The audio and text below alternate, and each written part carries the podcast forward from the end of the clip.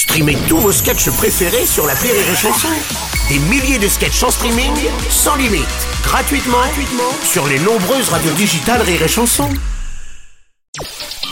Le Journal du Rire, Guillaume Po. Bonjour à tous, mercredi aujourd'hui, J-2 avant le grand retour du Palmacho.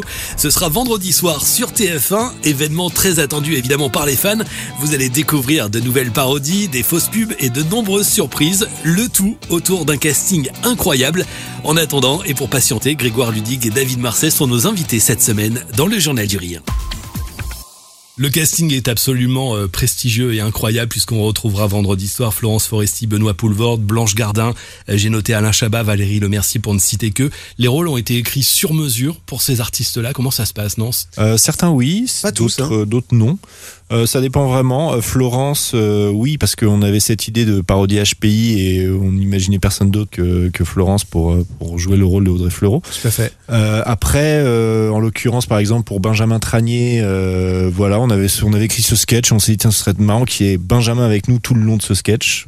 Et, et voilà, donc il a endossé les rôles comme il sait faire plein de personnages.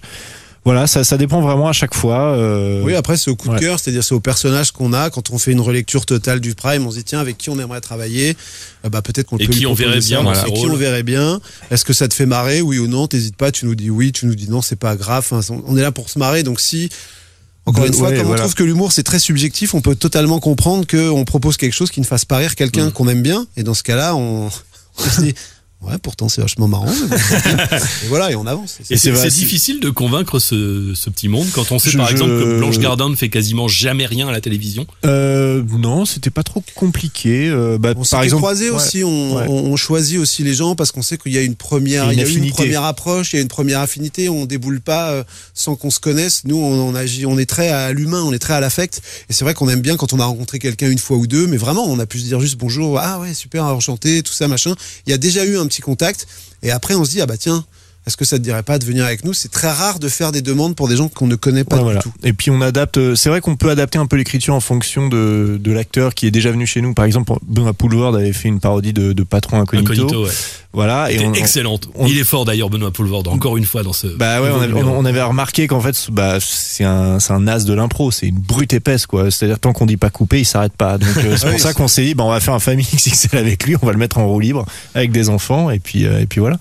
Il y a des refus parfois? Euh, Est-ce qu'on a eu des refus euh, Alors très souvent c'est pour des problèmes de date. Alors peut-être qu'ils nous mentent.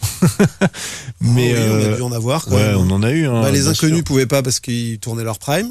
Ouais, c'est vrai. Euh, qui d'autre euh, On avait un gros sketch avec euh, Alain Chabat qui est quand même dans le prime, hein, mais euh, ah bah, qui a pas pu parce qu'il tournait sur late. le late. Voilà, exactement. c'est vrai que c'est souvent des problèmes d'emploi du temps. Ouais. Et est-ce que vous avez déjà eu des, des, retours, des remarques, des critiques, des suggestions de ceux qui sont parodiés justement bah, On a souvent euh... des petits, des petits clins d'œil. Euh, Miko, tout à l'heure, on, est, on écoutait euh, des musiques, on écoutait l'Artisto par exemple, notre parodie.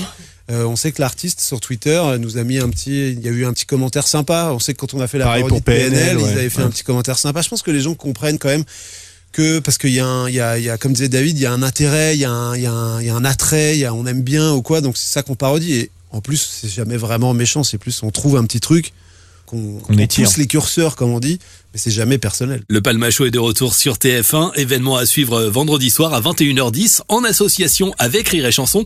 On a hâte évidemment. En attendant, on va se retrouver demain avec Grégoire Ludig et David Marseille pour la suite de cette semaine spéciale qui leur est consacrée. Rendez-vous à 13h dans le Journal du Rire. Rire et Chanson